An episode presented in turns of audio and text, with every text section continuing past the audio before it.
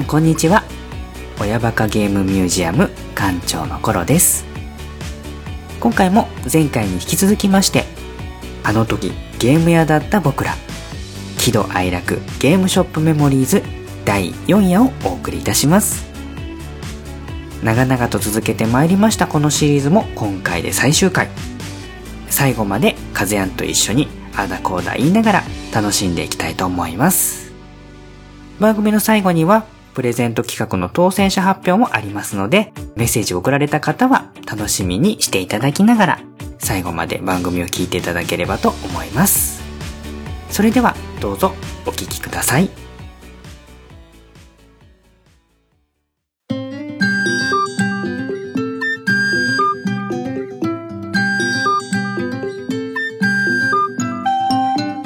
親バカゲームミュージアム。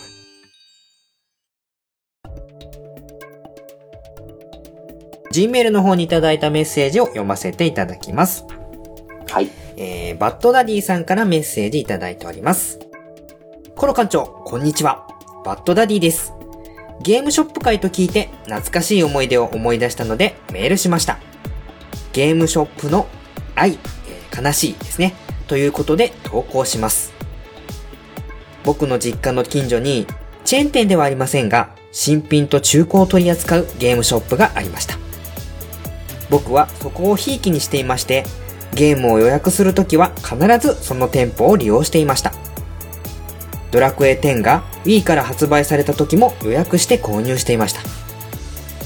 実家から離れ、結婚してしばらくし、実家に帰るついでにとあるゲームが買いたいと思っていたので、お店によると、どうやらもう閉店する直前とのことを店の張り紙で知りました。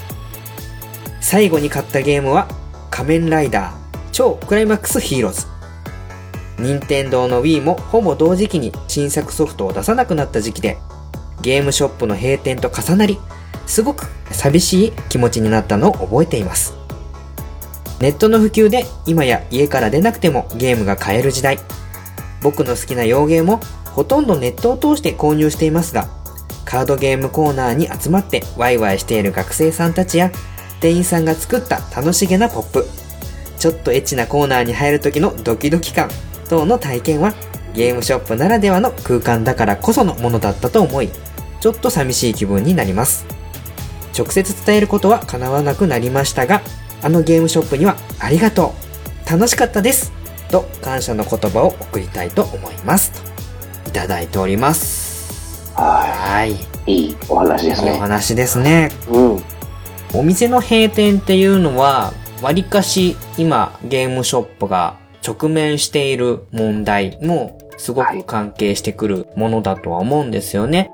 一つ前のメッセージの中でも、ちょっと脱線してお店の閉店について少し話した時もあったんですけれども、うん。この辺はね、特に最近は大型店舗だけが残って小型店舗っていうのがどんどんなくなっているんじゃないかなというのは正直実感としてありましてですね。はい。うーんなんかやっぱりひいきにしてたお店がなくなる瞬間を垣間見てしまうっていうのは自分が好きなジャンルのお店なのでなんかぽっかり心に穴が開いたみたいな感じの気分になってしまうそれがまあずっと引きずってしまうっていうのは感じるとうん。あります思いね。ますね。うん。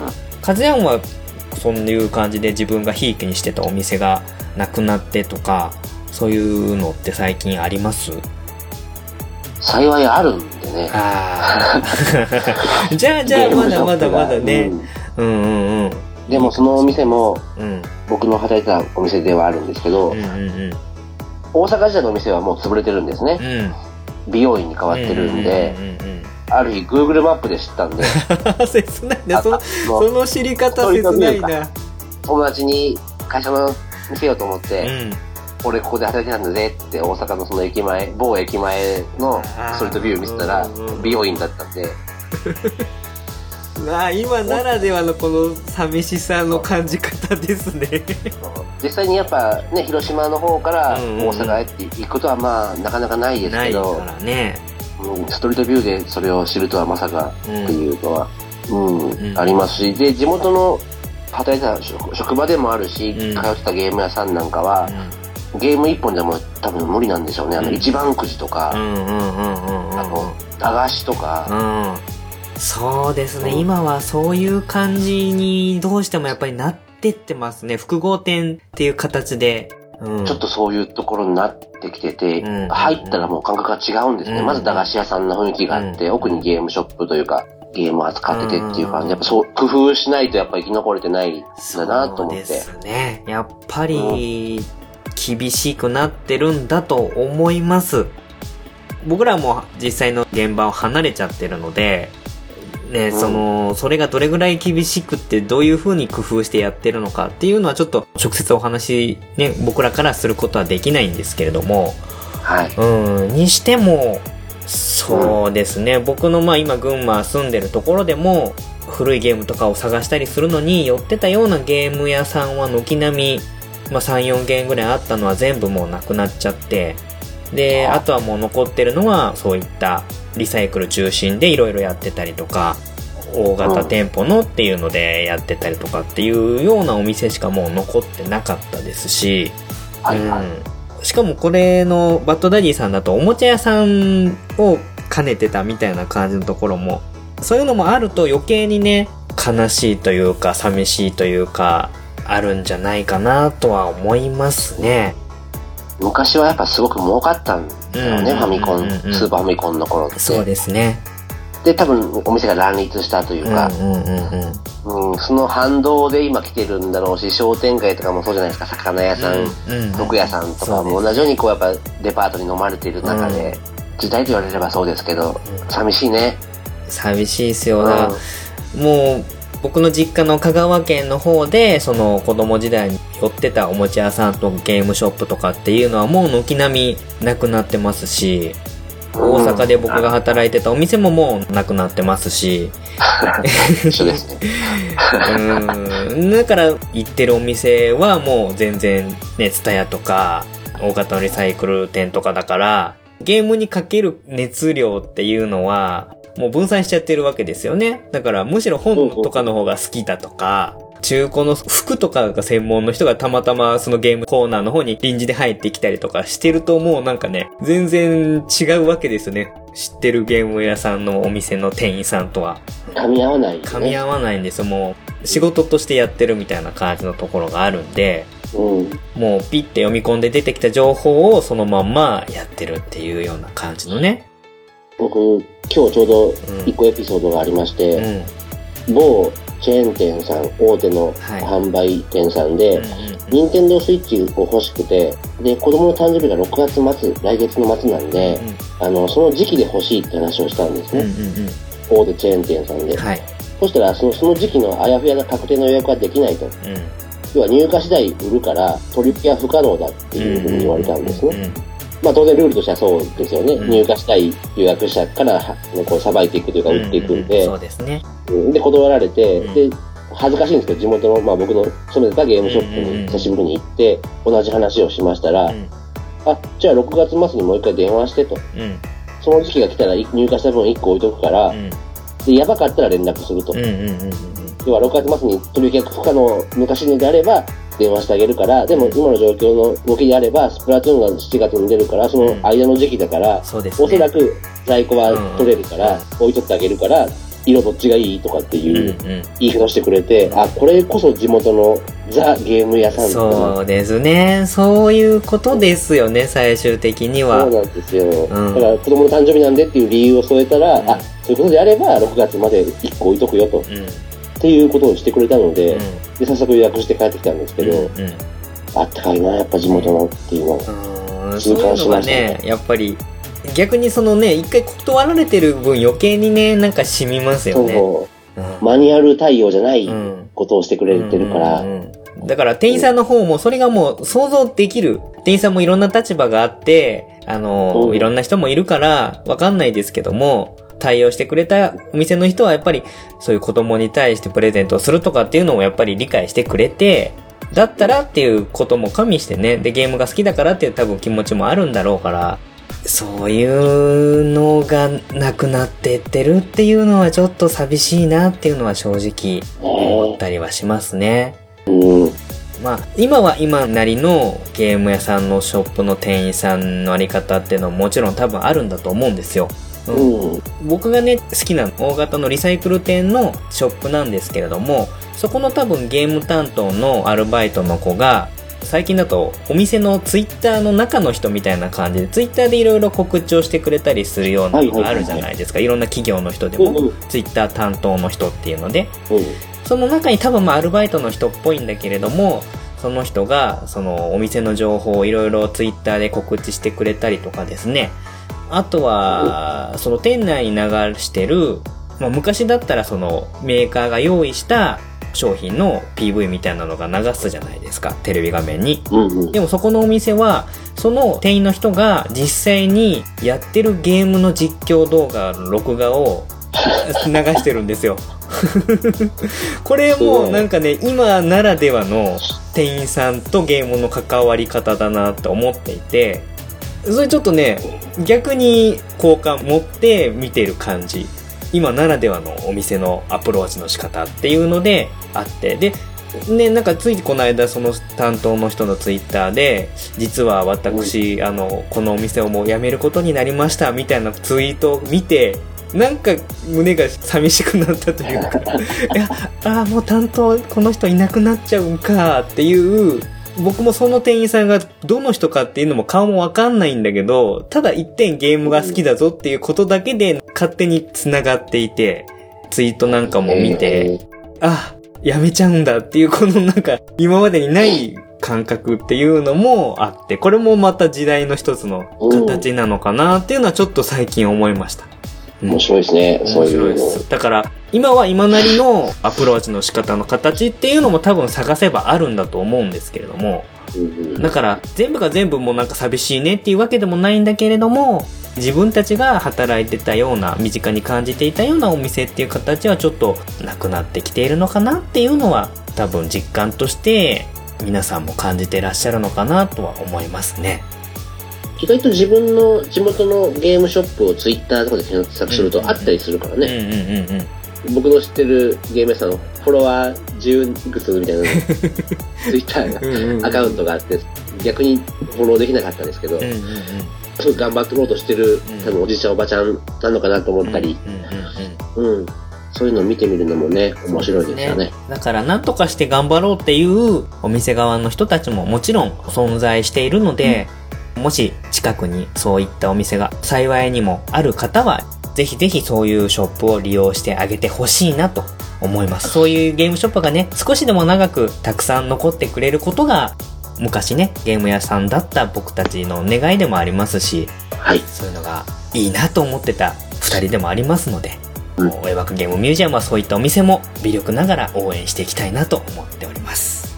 バッドダディさんメッセージありがとうございました。あの、バッドダディさんの寂しいっていう気持ちももちろん僕も風やもわかりますので、うんはい。もし別のところでね、そういったお店を見つけたら、バッドダディさんも新たな出会いで通ってあげてほしいなと思います。はい。メッセージありがとうございました。はいありがとう。ございます。じゃあ続きまして、こちらが最後のメッセージになりますかね。はい。くまーさんからメッセージいただいております。初めてお便りします。いつもほがらかな放送を楽しませてもらっています。コロさんと同じような家族に対する価値観に共感しておりますです。今回のお題で、1、ゲームショップでの喜怒哀楽。えー僕の時代はまだゲームショップというものがなく、おもちゃ屋、かっこ個人経営でゲームを買っていました。もちろん定価でがっつり買わされます。ある誕生日にファミコンソフト、えー過去タイトルは忘れちゃいました。をそのお店で買い、ワクワクして帰宅し、さあと開封しようとしたらすでに開封済み？ソフトを梱包しているビニールが開いているなんでや？怒りよりも悲しい気持ちが先行して泣いた思い出があります。後に分かったことですが、その店は返品された商品をガラスケースに再陳列するということをしていたんです。当然のように。今考えると無茶苦茶ですが、当時同級生とかも同じ被害に遭ってたみたいです。が、誰一人クレームを入れてないみたいですね。ほんま、むちゃくちゃやで数十年ぶりにその近所を通ったら、もう店は美容室に変わっていましたと。まさにね。一緒や。一緒や。2、ゲーム屋さんに質問。基本 RPG しかしなくなりましたが、大人になったので、シミュレーション系をやってみたいです。入門編のタイトルは何でしょうか？昔から避けてたシミュレーション。ややこしいやん。かっこ笑い。楽しさ、醍醐味とかをおすすめお願いします。ということで、エピソードと質問、それぞれ一つずついただいております。なんでしょうね、ゲーム屋の跡地が大体美容院とかになってるっていうのは。ちょうどいいんやろね。ね、適度な、特に個人経営ぐらいのね、ゲームショップとかおもちゃ屋さんだと、そんなに広くはないので、美容室に変えてもちょうどいいぐらいの広さなのかもしれないんですけれどもね。息抜きで使いやすい物件なんだよね。うん。で、まあ、ゲームショップというものがないっていうことなんで、まあ僕らよりもちょっともしかしたら年齢上の方かもしれないんですけれども、我々がだから子供時代に行ってたようなお店だと思うんですよね。うんまあおもちゃや各個個人経営っていうことなんで、まあ商店街の一角にあったりするような雰囲気のやつだと思うんですけれども、僕らの働いてた時よりもさらに前のお店なんでね、時代的にはそういうこともあったのかな。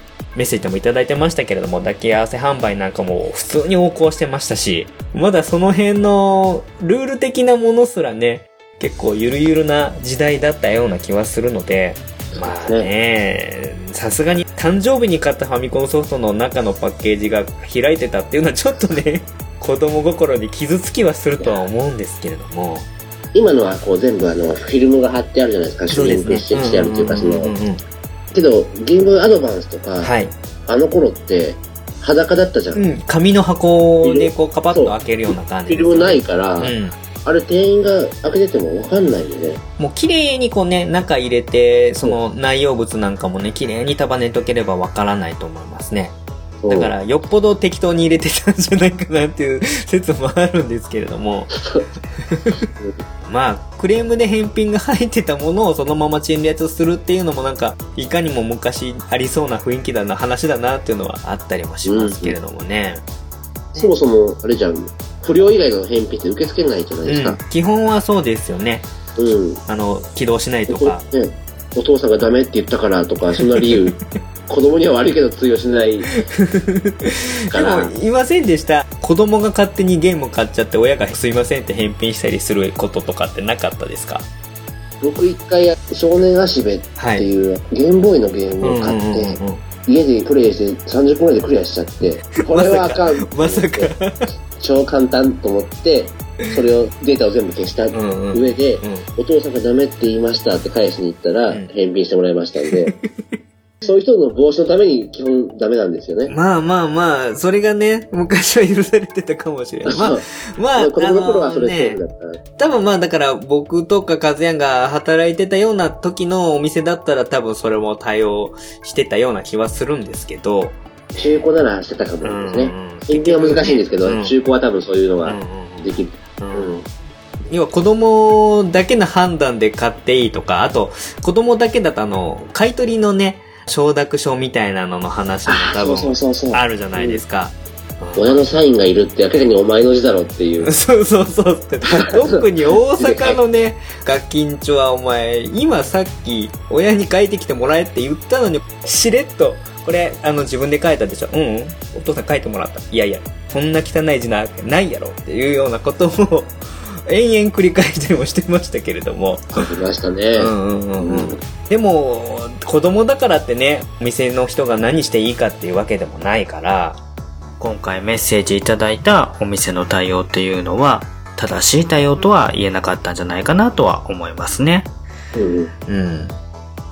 子供の時に受けたそういうのって結構やっぱりずっと覚えてたりとかもするんじゃないかなとはちょっと思いますね。ですね。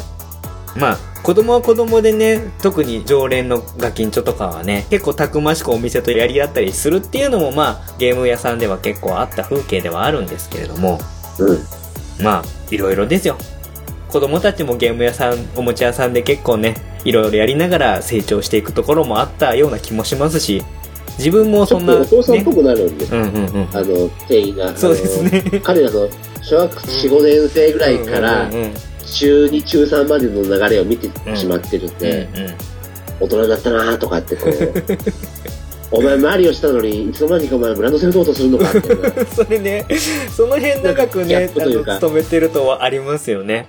そう。なんか、その子の人生の歴史を感じちゃうというかね。うんうんうんうん。あーそれはやっぱり地域の密着型のお店ならではですね。でその子が今度いつか子供連れてくるんだよ。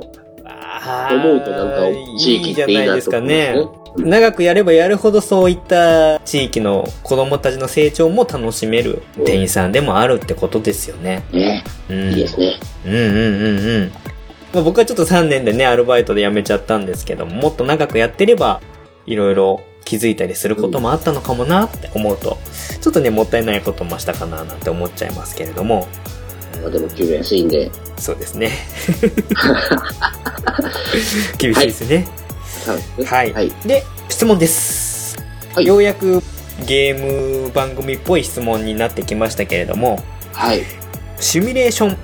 まあ大人になったのでっていうのも理由としてはちょっと変な気もするんですけれども、シミュレーション系のゲームをやってみたいということで、まあ、入門編のタイトルは何でしょうかということでですね、いただいてるんですけれども、僕はリスナーさんの方よく知ってますけれども、シミュレーション系のゲームが大好きでやってますし、カズヤンも割とそういうのって嫌いじゃない方だと思うんですよ、ジャンルとしては。そうですね。好物ですね。そうですよね。だからどっち、かというと。うん。スポーツ系のチーム経営みたいな感じのゲームとかも結構やってたりもしましたしね。はいはい。カズヤンはちなみにどういった、まあシミュレーションでも結構いろいろジャンルあるじゃないですか。そう。シミュレーションというジャンルが広すぎて、そうなんですよ。結局はシミュレートするっていうことなんで、何をシミュレートするかっていうのはもういろんなね、ジャンルのものがあるんですよね。街づくりからね、いわゆるその戦略的な。マス目を動かしていくうん。スーパーロボット的なものもあれそばう、ですね。中世のね、騎士のこともあれば、ファミコンウォーズ的なうんリアルな戦争のものもあれば、そうそうそうそう。多分、好きなものをしてみればいいじゃん、になっちゃうんですね、僕の場合。うんうんうん。うん。一つはだから自分の興味のあるものに近い、そのシミュレーションのゲームをチョイスしていくっていうのは入りやすいところかもしれないですよね。うんううんん。。スポーツが好きだったら、スポーツのチームを育成するゲームとかっていうのもいいでしょうし、歴史が好きであれば歴史系のもの。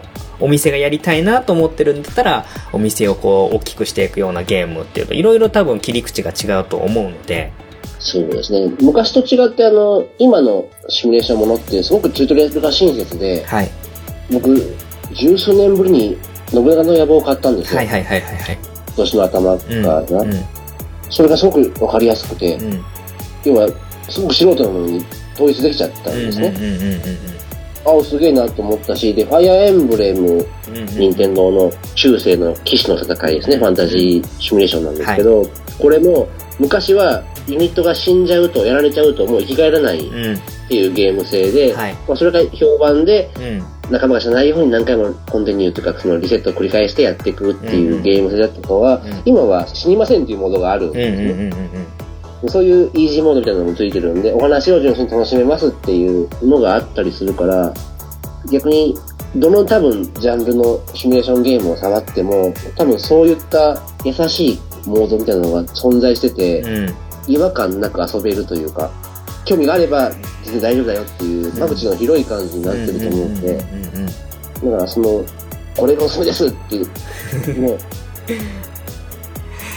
そうですね。まあ、館長が一つ言えるとすれば、まずは自分がどういったジャンルのものに興味があるのかっていうのを把握した上で、それに一番近いものを選んでやってみるっていうのが一番確実かなと。くまーさんが音楽が好きなのか、スポーツが好きなのか、スポーツでも野球、サッカー、格闘技、いろいろあります。そういったものをまずはちょっと把握してみる。そこがまず大事なところになるかなと思いますね。そう、萌え萌え系系なのに戦争のシミュレーションを当てられても多分嫌だろうし、うん。戦争系なのに萌え萌えのシミュレーション おすすめですって言われても苦痛だろうし。そうですね。うん。そうなってくると、まあ、答えが出なかったんです。うんうんうんうんうん。まあ、あれですよね。まあ、気楽にやるっていうのであれば、和也がゲストに来ていただいたスマホゲームの回でもちょっとお話ししたんですけれども、僕はあの入門で出すんだったらそのカイロソフトのゲームわかる。うんそれはいい。ものすごくやりやすい。まあ、カイロソフトっていう、まあ、もともとはパソコンのフリーゲームみたいなものを作ってた、割と小規模なゲームをね、作っていて、それがまあ、あの、ガラケーとかにもね、遊べるようなものになっていったのが、今はまあスマホで、Android とか iOS で、iPhone で遊べるようになってるんで、結構いろんなジャンル出てるんですけれども、基本まあ、お店を大きくしていくとか、街を大きくしていくとか、あとは、なんだ、レースチームを運営するとか、スポーツチームを運営するとかって、どっちかっていうとこう、なんか、会社とか街とかチームを大きくしていくっていうような感じのゲームのジャンルが比較的多めで、で、うなおかつスマホでできるんで、空いた時にね、ちょこちょこちょこっとやりながら遊べるっていう気楽な感じと、それでいてこう、ついついやってしまう中毒性っていうのがあるんで、非常に、多分、和也も分かってくれると思うんですけれども、いろんなね、シムシティっぽいのもあるしね。そうそう、種類があるんで、その中で多分好みのものが絶対あると思うんですよね。で、今だと多分買い切りで5、600円ぐらいから800円ぐらいまでの、ちょっとワンコインにね、足してあげればいいぐらいので買えるので、初めてちょっとやってみるのには、すごくおすすめなんじゃないかなっていうのは思いますので、カイロソフトの基本無料のやつは、ちょっと課金を狙う感じのゲーム性になっちゃってるんで、うん。なんていうんだろう。できればね、買い切りの、うんそう、建物建っても5分待ってくださいとかってこう出てきて、ちょっとあれなんで、買い切りのやつを買ってほしいですね。完全買い切りだったらカイロソフトでこれ1本っていうんだったら、えーっと、とことんやったのは、ゲーム発展、なんだっあーゲーム発展王国 DX かな？多分一番最初のカイロソフトが作ったゲームをブラッシュアップしているあのやつなんですけれどもこれはもうゲームが好きな人はねいろいろ出たゲームとかがパロディになってるんですよねハードとかがねうんうん。だからファミコンだったらファミリオンっていうハードが出てて それによって作ったりこれはまあゲームメーカーとしてゲームを開発して売り上げ上げていくっていう経営ゲームなので一応時代が進んでいくとファミリオンがスーパーファミリオンとかになったりとかすると。後半、自分がハードメーカーになれなかった。そうそうそうそうそう。自分でハードを開発すすることもできるっていうんでね。この辺はセセガのね、思いをちゃんと、うん。俺が叶えるみたいなことできるんですよね。一つのシミュレーションゲームの、あの、面白いところっていうのは、まあ、ゲーム上ではね、あの、数値がいろいろ出てきたりするだけかもしれないんですけども、それをね、自分なりのストーリーで妄想してこう、楽しむことができるっていうのは結構ね、シミュレーションゲームの醍醐味だと思います。ちゃんとね、発売すると、某雑誌のレビューみたいなのが付けられてね、そうそうそうそう。うん最初の頃はもうクソ点数低いんですよね。3点、3点、2点、3点とかっていうので、うんでそれがじわじわとこう評価が上がっていって人気も上がってってで CM にお金かけられるようになってっていうのを、まあ、あちっちゃい画面なんだけど想像しながらやっていけるのがすごく楽しいゲームなのでぜひおすすめですね。ちょっとちゃんと名前を。ちゃんと名前を調べときましょうかね。ちょっと今調べます。発展国プラスプラス？ここも入れてるんですけれども。僕も入れてます。これ結構前に出たやつなんだけど、なんかね、消せないんですよ。あいつやっても楽しいんで、カイロソフトのやつっていうのが、このね、シミュレーションゲームのいいところって、RPG とかだとストーリークリアしたりすると終わっちゃうじゃないですか。でもシミュレーションゲームって繰り返し何度でも遊べるんで。それが僕すごい好きなんですよね。で、そのやるたびに展開は違うし、結末はまあそんなにエンディングは凝ってなくにしても、その過程が楽しめるので、うんはい。えっ、と、ゲーム発展国プラスプラスというゲームですね。まあ、プラスプラスっていうようなタイトルがついているぐらいなんで、何回も移植されたり、リメイクされたり、その度にブラッシュアップされているソフトなんですけれども、カイロソフトっていうメーカーさんが作るゲームの面白さの基本的なところがね、ぎゅっとこう凝縮されたような、まあ、シンプルなんだけども、ずっと続けて楽しんで遊んでしまえるようなゲームになってますので、ぜひぜひ一度手に取ってやってもらいたいなというようなゲームになっています。僕たちはすごくカイロソフトを応援してるね。応援してますね。結構つぎ込んでますね。なんかわかんないけど。なんかあるたびにカイロソフトって言ってる気がする。うんうんうんうんそう。だ僕もカズヤンがこれをやってるとは思わずにカイロソフトの話をしたら、カズヤンやってたんで、もうわかるんですよね。その辺はね、あ、好きそうだっていうのは。昔のコロちゃんのツイッターか何かで、うんタワーじゃないや、あの、なんだっけ、デパートデ、パートのやつね。はいはいはいはい。あれがすごいタワーに似てハマるとかそうってそうそうそうそうそう聞いて落としたのが始まり。あ、うんそれはあの時はなくて、そう。うん。iOS だけじゃないかという、しぶしぶゲーム発展国があったんで、はい。これでいいやとか、湯煙温泉うのやつ、んうん、そうですね。温泉とか。とかで、そうそう、似通ってアプリを落とし始めたのがきっかけでう、んうんうんもう十数個買ってますうん。ね。うん。うん。もう何十本も出てるので、何かしら引っかかるものはあると思います。あ、あると思います。うん野球もサッカーも、テニスもあるし、学校もあるし、レースもあるし、戦国ものもあるし、えー、まあ街を発展させるのとか。海賊もあったよね。うん。農場のやつもあるし、なんかね、モンスター退治したりっていうのもあるし、お寿司屋さん、ラーメン屋さん、ケーキ屋さん、えー、いろいろありましたよね。あ、あった。漫画家もあるよ。漫画家もあります。なんか出版社みたいなのもありますし、アイドルみんなアーティストみたいになったりするのもあったし、ヒーローになってっていうのもありますよね。結構たくさんありますので、うん。うん、これはぜひぜひ、あると思う。うん、何かはあると思いますし、金額もお手頃だしね、ゲームハードなくてもスマホ持ってれば大抵できるので、で、新作も多分続々と定期的に出してますんで、入門編にはもってこいじゃないかなと思っております。はい。カイロソフトもそうなんですけれども、僕が一つおすすめしようと思ってたのが、えっ、とですね、これもともとは、スチームとかそういう PC ゲームとかで出てたやつだと思うんですけれども、クラフトザワールドっていう、これ、なんて言えばいいのかなわかりやすく言うと、サンドボックス系ゲームっていうので、マインクラフトとかテラリアとかっていうのが有名なゲームで、自分でこうマップを作ったりするようなやつがあるじゃないですか、ジャンルとして。それの、まあ、テラリアに近いんですけれども、えー、っとですね、まあ、これ気になった方は、僕が持ってるのは iPhone のやつなんですけれども、アプリのところで見てもらうと、えードワーフのね、ハゲた頭のヒゲ面のおっさんが手振ってる感じのアイコンが出てくるんですけれども、そのドワーフのおっさんを使って、横から見た画面になるんですけれども、まあ、洞窟掘ったりとか、建物をこう素材集めてきて建てたりとかして、まあ、自分の基地みたいなものを作って、時々時間が来ると攻めてくるモンスターたちとかを退けながら、ドワーフを増やしてって、自分の基地とか洞窟をこう、どんどんどんどん拡張していくっていうようなゲームになってます。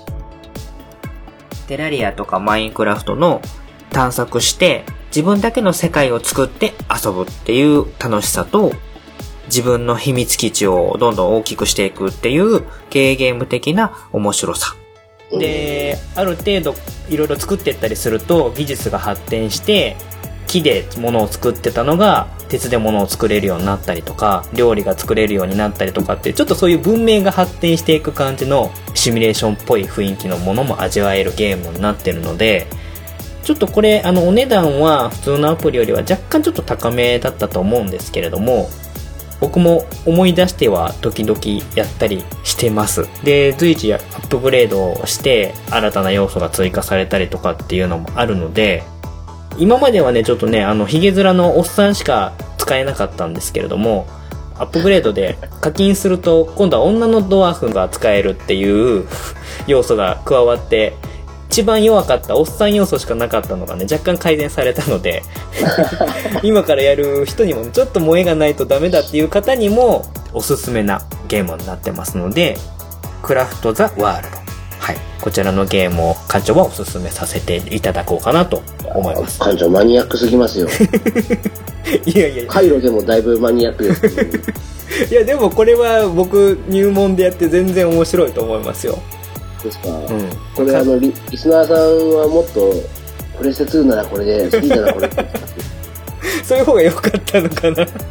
DS でこんなん出てますよとか、あー、そっかそっかそっか。DS か。特上物語がとか、うんかそういうノリじゃない。大丈夫ですかね？大丈夫ですかね。まあ、ここはもう親バカゲームミュージアムっぽい感じでっていうところも。基本マニアックなところ。マニアックなところではあるんですけど、でも、シミュレーションの面白いところは確実に抑えてるゲームだとは思うので、うん。あーどうだろうな。あとなんかあったかなもっとわかりやすいやつで。メジャーになると、スパロボ、ファイアーエンブレうム。ででもそれ、じゃあなんか、ね入っていけないじゃん、もう。そっちになってくると、またちょっとシミュレーション RPG 寄りになってきちゃうので、あ、そっか。ね、ストーリーを追うっていうことがメインになってきちゃうんですよね。うん、だから本来のシミュレーションゲームとかだと、ちょっと結構マニアックなジャンルではあるので、今だとその、なんだろう、建築用の重機を扱うシミュレーターゲームとか、面白いらしいね。うん、ありますし、あとは農業ですよね。農業もトラクターとか、ファーミングシミュレーターっていうのが、日本のこの牧場物語とかの小規模な感じじゃなくって、もうでっかいね、あのトラクターとか、あのねで、あの、大型農耕機みたいなのを使って、豪快に畑耕したりとか、刈り取ってったりとかするっていうやつが、で意外とこれシリーズがずっと続いて出てたりする、あるんですけど、まあ、どうしても尖っていくとそういうマニアックなジャンルになっていってしまうので、そっかそっか。うんシミュレーションだもん。そうそうそうそうそう。だから、ねね、うん、やっぱり今っていうんであると、そういったスマホゲームとかの方が、意外と気楽にやれたりするのかなっていうのは、ありますね。うん。だから、コンシューマーだと逆にちょっと数少ないかもしれないので、あ確かに続続編しかない感じがしますね。うん。なんで、それこそちょっとマニアックな話になってっちゃうので、まあ、まずは、今のご時世であれば、何かしらスマホとかタブレットとか持ってることの方が多いと思うんで、そういった意味で気軽に落としてもらうっていうのでは、カイロソフトなんかは特にやりやすいところじゃないのかなと思いますね。はい。まあ何度でも繰り返しして遊べる、ある意味まあコストパフォーマンスがね、すごくいいジャンルのゲームだとは思うので、僕なんかもね、あの、信長の野望とか、1年半ぐらいずーっと遊んでたりとかしましたから、同じソフトを。うんうん。で、今やってる三国志の13のパワーアップキットとかも多分1年ぐらいまだまだ遊べる感じで、非常にコストパフォーマンスはね、いいと思いますので、まあ、興味のある方は、やってみるのは、まあ、大人になったからとは言わず、子供の頃から英才教育されてる方は、チャレンジしてみてもいいかなと思いますね。はい。はい参考になればと思います。あの、もしね、もっともっと、あの、カード特化して 3DS でやれるような気軽なやつはないですかとかっていうのがあれば、また感想でいただければ、個別にレクチャーさせていただきたいと思いますので、まあ、まずは、はい取っかかりがいいんじゃないかなっていう我々の共通意見としては、カイロソフトをお勧めいたします。はい。そうですね。というような感じで参考になりましたでしょうかぜひぜひ、クマーさん以外も気になった方は遊んでみてください。といったところで、えー、いただいたお便り、合計で12名様の方にね、メッセージいただきましたけれども、まあ、それぞれ、いろんな思いもこもってますし、えー若干ね、ちょっと、あの、喋りづらい内容のところもあったりもしましたけれども、ね、一個一個ちょっと時間かけてコメント返させていただきました。カズヤンどうでしたか？ちょっと久しぶりにゲーム屋さんのことを思い出したきっかけになったのかななんとは思いますけれども。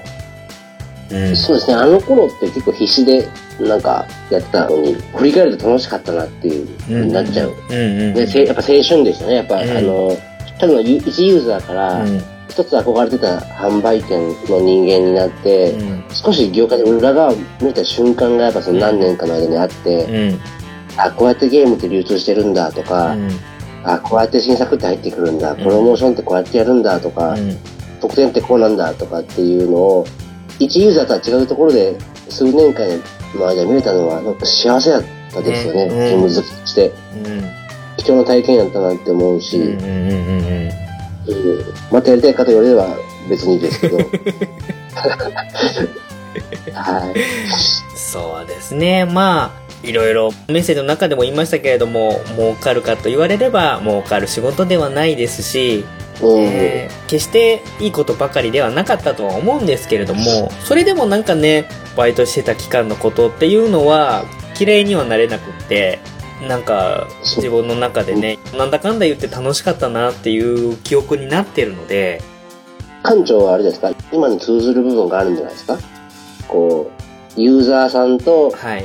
触れ合うコミュニケーションするっていうのがん、んうんうん店員さんとユーザーさんとであったように、そうですね。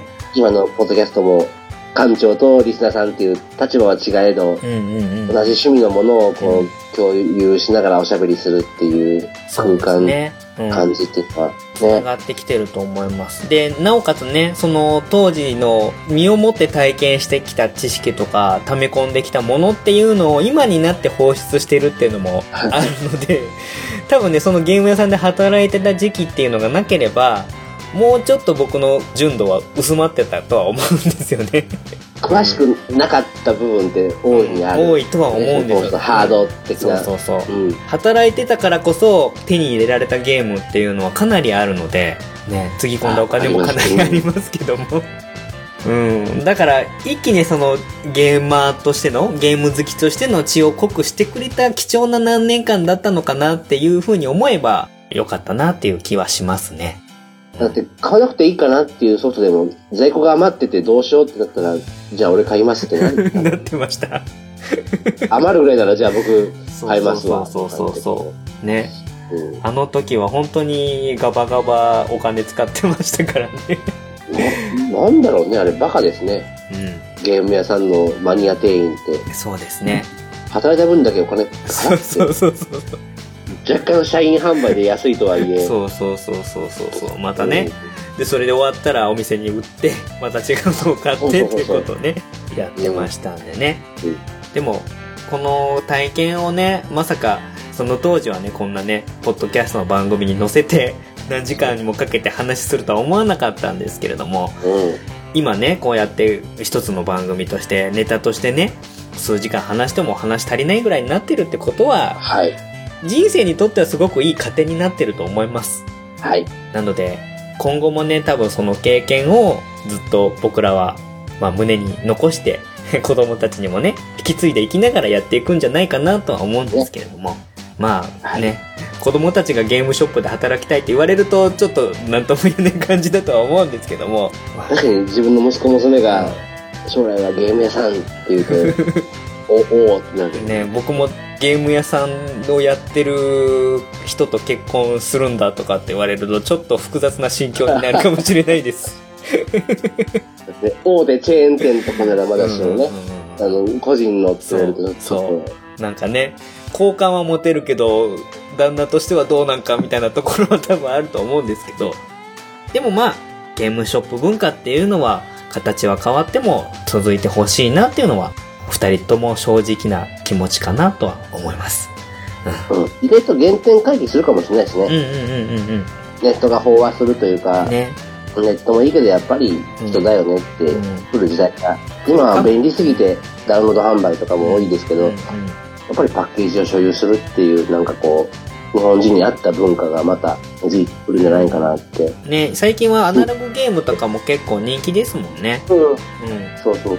こは期待してる部分ではあるので。もしかしたらそのデジタルゲームショップっていうのがね、忘れかけてるものを今アナログゲームショップ的なものとかが代わり肩代わりしてくれてるのかもしれないなってのはちょっと個人的に思ったりもしますけれども。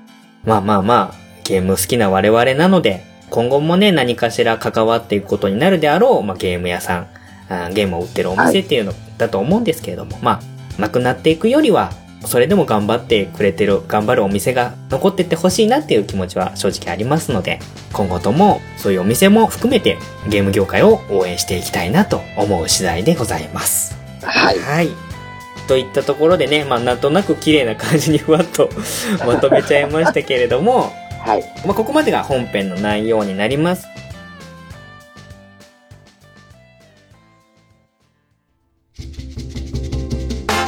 ダイエット、時事ネタ、お菓子にゲーム、気になることなら何でも喋る。サラリーマンの宅飲みラジオ、ポッドキャスト、ほろよい7。iTunes やポッドキャストアプリ、ほろよい7で検索。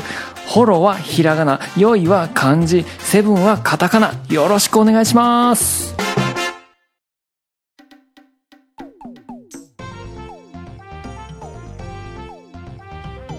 第3夜の配信の冒頭でお話しさせていただいたリスナープレゼントの件がまだ残っております。こちらをですね。はい。カズヤンに送っていただいた初回特典グッズ、詰め合わせと、あと館長の私物の過去に思い出ゲーム殿堂入りで紹介したようなゲームのソフトですね。この辺をいろいろこう取りまとめて、今回12名様の方にメッセージを送っていただきましたので、そこから2名の方にプレゼントをしたいと思うんですけれども、今回はですね、まあ、カズヤンが今、まあ、広島に住んでいて、で、僕が群馬で、今日はですね、スカイプつないで話、収録させていただいてるんですけれども、今回ですね、館長の方に、その12名さんの名前を書いた紙がありまして、それぞれに番号を振らせていただいております。1から12で番号を振らせていただいております。これは届いた順ではなくて、はいランダムで、あの、混ぜてます。あ、なるほど、はい。はい。なので、まあ、広島にいるカズヤンからは、この番号に何の名前が入ってるっていうことは、一切わからない状態です。はい。全然知らないですね。今回は、はいカズヤンに、1から12の中で、好きな数字を2つ、挙げていただいて、そこに書かれている名前の方に、プレゼントをお送りしたいな。ちょっとまあね、プレゼントいりませんっていう方がもしいれば、ちょっとわからないんですけれども。はい。受け取ってもらえるのであればお送りしたいなと思っております。はい。じゃあ、はいカズヤン、心の中で1から12の中で2つ数字を浮かべていただきたいんですけれども、1個は決まったんですけど、1個決まりました。もう1個はもう一つがなかなかプレッシャーを。プレッシャー。はいはい。まあね、いろいろエピソードをいただきましたよ。鉄器の話もしましたし。ね、あそう面白いのいっぱいあったんありまですよね。したね。あの、いい話もありましたし、まあ実際ね、ゲーム屋さんでね、バイトしたことのあるよっていう話もいただきましたし、うんうんうんうん。うんうん。抱き合わせ販売の話もしました。まあそういった中で2名様なんですけれども、どうでしょうか？はい。そうですね。いろいろ思ったんですけど、はい。何もわからない数字を何番何番っていうよりかは、コロちゃん、はい。ね、コロ館長、はい。コロということで、5と6でいいんじゃないですか？お、5と6でいいですか？ね、そしたらみんなもあの、納得できる、はい。僕は1と12ですっていうよりかは、5と6、コロってやるのの方が、コロ的に語呂がいいんじゃねえでその、うまく言いました的な感じは、それが多分納得できるんじゃない？みんなも。はい、はいはいはいはい。わかんないけど、こう僕が選ぶってなんか申し訳ないんで、はい今そういう話になってましたけど、じゃあ、ちょうど真ん中のぐらいの5と6、まあ、コロ、はい。ゴロっていうことで、5と6でってそうですね。いいですか？はい。はい。いっちゃいましょう。わかりました。ではですね、じゃあ、ドキドキ読ませていただいていいですか？はい、お願いします。はい5と6です。5と6ですね。はい。じゃあ、まず5番の方から行きましょうかね。はい。5番の方は、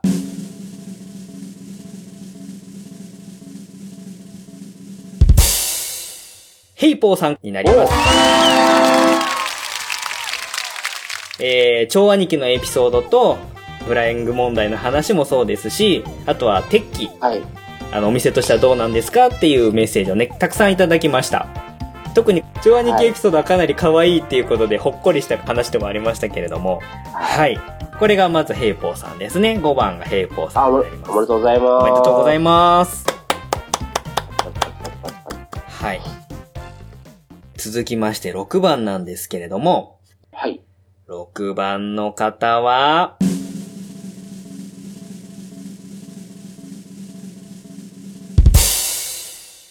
く、まーさんに当選しました。の、そうですね。おめでとうございます。はい、おめでとうございます。そうですね。そうしたら、えっ、と、どうしようかな。く、まーさん、シミュレーションがどうとかって言ってたので、シミュレーションが紹介してた記憶がないんですけど、あれなんかシミュレーションで持ってたっけな。ちょっとその辺、もしシミュレーションゲームで何か手持ちの譲ってもいいものがあれば、ちょっとプレゼントにできそうなものがあれば、ちょっとクーマーさんにはおすすめのものがちゃんと DM なりで聞いて、聞いてみますね。所有ハードを確認した上で、そうですね。買いに行くって。買いに行く。うん、まあ、最悪 iPhone とか持ってれば、買えるソフトのアプリをギフトでお送りするっていうこともできるかななんて思ったりもするので、ちょっとその辺はあの考えますけれども、じゃあ、ヘイポーさんとクマーさんには、ちょっとね、こちらから DM ないし、えーメールを送らせていただいて、あのその辺のプレゼントの詳細を打ち合わせさせていただいて、えー送りたいと何が当たるかは分からないんですね。そうですね。一応、基本的に所有ハードを聞いてみて、その中に持ってるものっていうのが多分館長の私物はあると思うんですけれども、で、それで送ってもらったその初回特典のものと、あの私物のゲームソフトを、まあ二つに分けてお送りするという感じにこなります、れはあの、某オークション転売禁止で お願いした。そうですね。特に某タオルなんかはね、あんまり出所が多くないみたいなんで。あーそうですね。はいはいはい僕怒られますね、はい。タオル。はい。タオルはね。まあでも、でも、言っても2、3年前なんで、もうはい多分大丈夫とは思います。いいってわけじゃないんですよ。1個あたり多分1000円以上の価値があるみたいなんで、はい。じゃあ、えっ、と、ヘイポーさんとクマーさんに関しましては、えーまた、後で。DM もないし、メールを送らせていただきたいと思います。はい。はいおめでとうございましたえーね、他にメッセージいただいた方もありがとうございました。当選したお二人の方はおめでとうございました。はい。はい、ありがとうございます。ありがとうございます。はい。では、エンディングに参りたいと思います。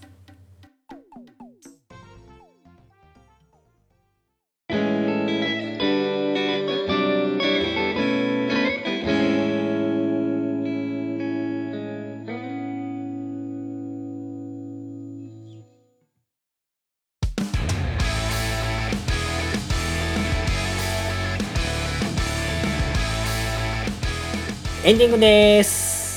はい。かずやん、長々と、あの、お付き合いいただきまして、ありがとうございました。あありがとうございますりがとうご。ざいました。まあ、途中ね、収録中もいろいろトラブルありましたけれども、その辺もあえてもう突っ込みは入れませんので、はいはい。まあ、あの、ね、いつものかずやんだなと思いながら、僕はあの、ニコニコしながら楽しませていただきました。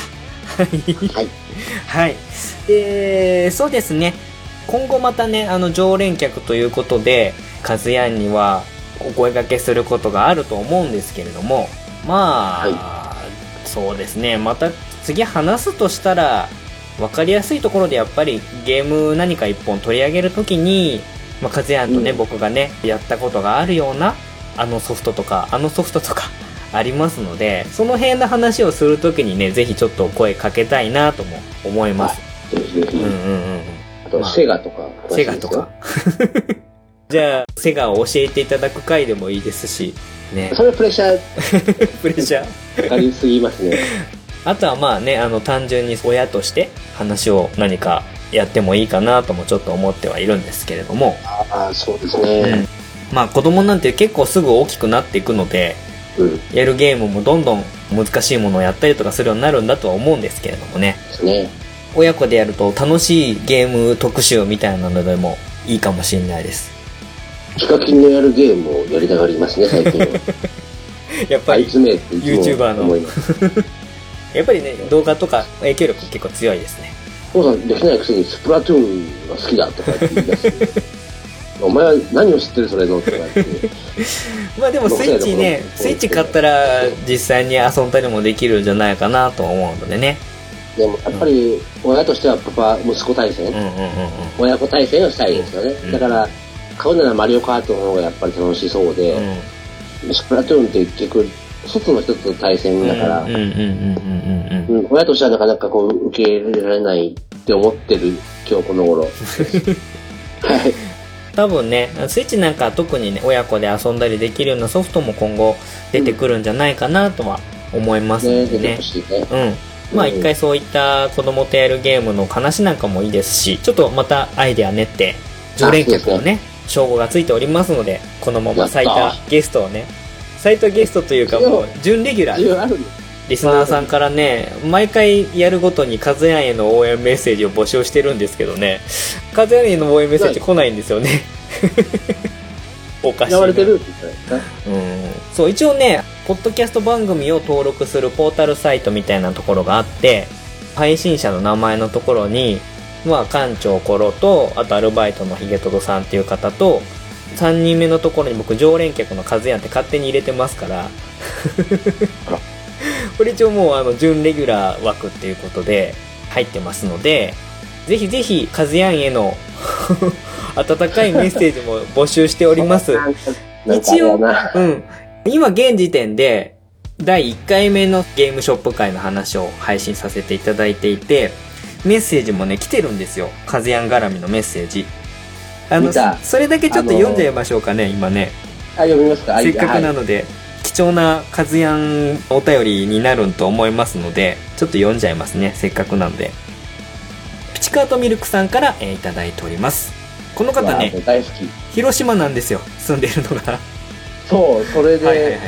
そう、そうなんですよ。で、えっ、と、最新回拝聴中ということで、なぬカズヤンさん、広島の店舗だとどこじゃどこじゃ？市内だとしてもほぼ網羅してますし、年代的にも通ってた時期だ。これは出会ってるかもと思ったら、ドキドキしてきましたということでね、めっちゃ嬉しいね、いただいておりますよ。はいはいただはい。ね、市内じゃないんですよ。市内じゃないんですね。広島って横長いんですよね。はいはいはいはい。県がね、はい横長で縦長なんですよね。はい。なので私、あの、ずいぶん東の方で 東の方のひ営業を営業。しておりまして、はいはいはいはい。で広島市内ってよくあるあの、宮島であるとか、はい原爆ドームとかっていう、はいはいはいはい。あの感じはすごく西の方なんですね、はい広島のはいはいはいなので、ピチカートさんですかね、はい。はい。方は、おそらく西の方のお住まい。市内は網羅って感じですもんね。うんそうですね。うんですから、そのメインどこは都会ですよね、広島でいう。一番の。そこには出店してないっていう、そうか、そうするとちょっともしかしたら可能性としてはそうなんですよ。ちょっと下がっちゃったかなドキ。ドキできなかったと。でもなんかね、同じこの同郷の人がこうやって繋がるっていうのは嬉しいですね、やっぱりね。そう。うん。嬉しくて、あの、僕ついついその返信に直接しようか迷ったんですけど いいですよ、どんどん、どんどんあのメッセージしてあげてください、それに関しては。ね、一応ねでも、若尾と和也じゃないんで、あ、そっか。あそうですね。悩んそうそうそうそうそうそう。ツイッターだとね、ちょっと違いますけれども。そう、なんで、うん今後もしね、家庭科の場をいただけるのであれば、うんうんうんあ和也と親バカ系みたいな感じで、はい。別アカウント立てる。ちゃんと普通に参加していこうかなっていうのは、ただ今後この応援メールがなければ僕はもう、スーッとこうフェードアウトはします。あの、はい広島勢の皆さん、あの、カズヤンがおメッセージお待ちしてますので。でもあんまり入ると見バレするじゃないですか。はいはいはい。まあ、意外とね、世間は狭いと言いますか。そうそうそうそう。まあまあ、そんなメッセージもいただいております。多分まあこれがね、うん。はいありがとうございます。結構ね、広島の方ね、何人かいるみたいなので、聞いていただければ、あの、同郷っていうことでも、ちょっと嬉しい気持ちになるんじゃないかなとは思いますね。うんうんうんお便りいただきましてありがとうございました。また、はいこの回のね、感想メッセージなんかは、また後で紹介させていただいたりもしたいなと思っております。はい。はい。僕もエゴエゴさしてますんで。はい。じゃあ、あのーはいせっかくなんでお便りの宛先とかもね、ちょっと読ませていただきます。親バカゲームミュージアムでは皆様からのメッセージを随時募集しております。お便りは Gmail か Twitter の DM もしくはハッシュタグをつけていただいて、えーツイートしていただければ館長の方で読ませていただいて何かしらの返信のメッセージを返させていただきます。メールアドレスは親バカゲームアットマーク gmail.com oyabakagame アットマーク gmail.com ツイッターのハッシュタグは親バカゲー親が漢字でバカゲーがカタカナになっております実際の、まあ、番組で紹介させていただくものに関してはいくつかピックアップしての紹介になってしまうとは思うんですけれどもいただいたメッセージは必ず目を通して何かしらコメントを返すようにしてますので、まあ、そういった意味で館長とコミュニケーションを取っていただくのを楽しみに送っていただくのも一つ手かなと思いますのでもし感想のある方はあとはカズヤンの応援メッセージがある方はメッセージいただければと思いますどうぞよろしくお願いいたします。はい。あとはですね、今後ちょっとやってる企画で、親目線でグッとくる作品の大プレゼン大会っていうのを、えー、おそらくこれ6月の中頃ぐらいに収録になる予定です。ちょっと関係者の方に今打診をしているところなんですけれども、で、えー一応ね、カズヤもこれに参加してくださいっていうことで、私お願いして OK いただきましたので、まあ、そちらのカズヤンのプレゼンも楽しみにしていただければなと思っております。はい。あら、ね、全然ゲームと関係ない。大丈夫です。親目線でグッとくれば、どんなジャンルのものでも大丈夫ですので、ぜひぜひ、はいそちらの企画の方も随時進めておりますので、ご期待していただければと思います。はい。といったところで、親バカゲームミュージアム第37回、あの時ゲーム屋だった僕ら、喜怒哀楽ゲームショップメモリーズ、そろそろお開きにさせていただきたいと思います。本日お送りさせていただきましたのは、館長のコロと、常連客のカズヤンでした。ありがとうございました。ありがとうございます。はい。ではまた次回お会いしましょう。さようなら。はーい、バイバーイ。バイバーイ。